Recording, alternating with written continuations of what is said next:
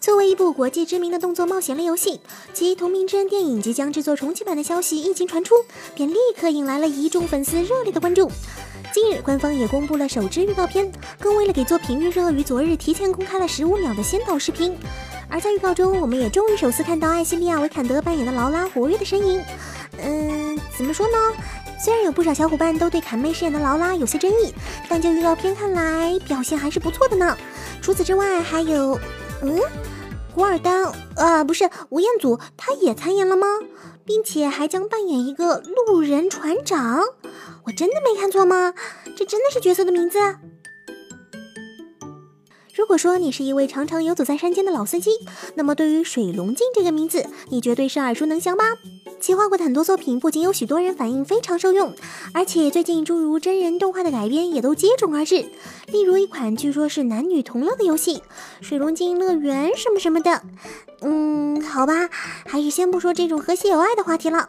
而最近这位业界老司机虽然并没有开新车，但似乎也并没有怎么清闲的样子，似乎一直在为即将于十月十四日至十月二十三日开展的自己在秋叶原的个人画展做准备。而对于这次画展，他本人也是颇有感慨。称原本对自己的作品没有什么自信，和画师相比，他更多还是将精力耗费在漫画家活动上。不过回想起来，自己似乎也渐渐接受了相应的插画工作。而这次个人展，他也会尽力挑选那些不会污染大大家眼睛的作品。咦居然要办个人画展啊？但为什么我总感觉这不是画展，而是一场车展呢？交响诗篇最新剧场版在近日终于上线了。说起来，这部作品对于部分小伙伴而言，应该也算是各位童年的情怀之一吧。但情怀这种东西，某种意义上来说，就是用来透支的。而毫无疑问，这一次交响诗篇的新剧场版就又一次向大家验证了这个话题的真伪。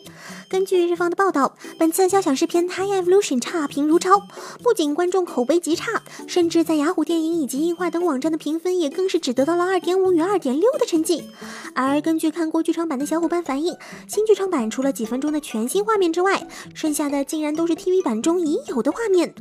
而且这样就算了，官方甚至就连画面比例都懒得修复，直接就将老片原四比三的画面投射到了大荧幕上。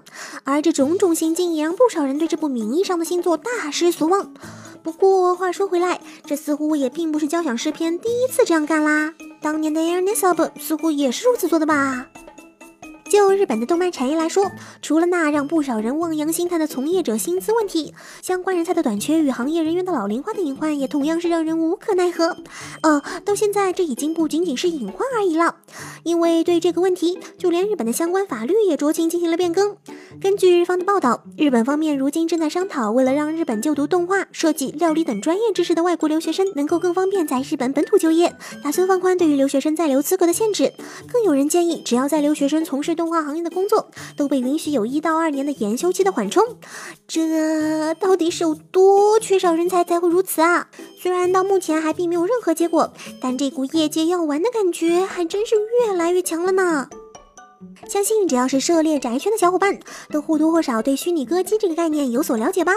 日本的初音，中国的洛天依，虽然都并非真人，但却都拥有着大量的粉丝追捧，就连小叶子都不免有些羡慕呢。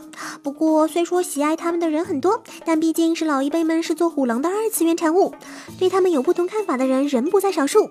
近日就有一位日本网友爆出了五年级小学老师说过的一段话，根据其回忆，当时小学六年级的他在一次毕业歌演唱排练之中，听到。老师对他们说：“你们知道 Vocaloid 吗？那是机械，是没有心灵的死物，所以他们的歌声是无法感动人的。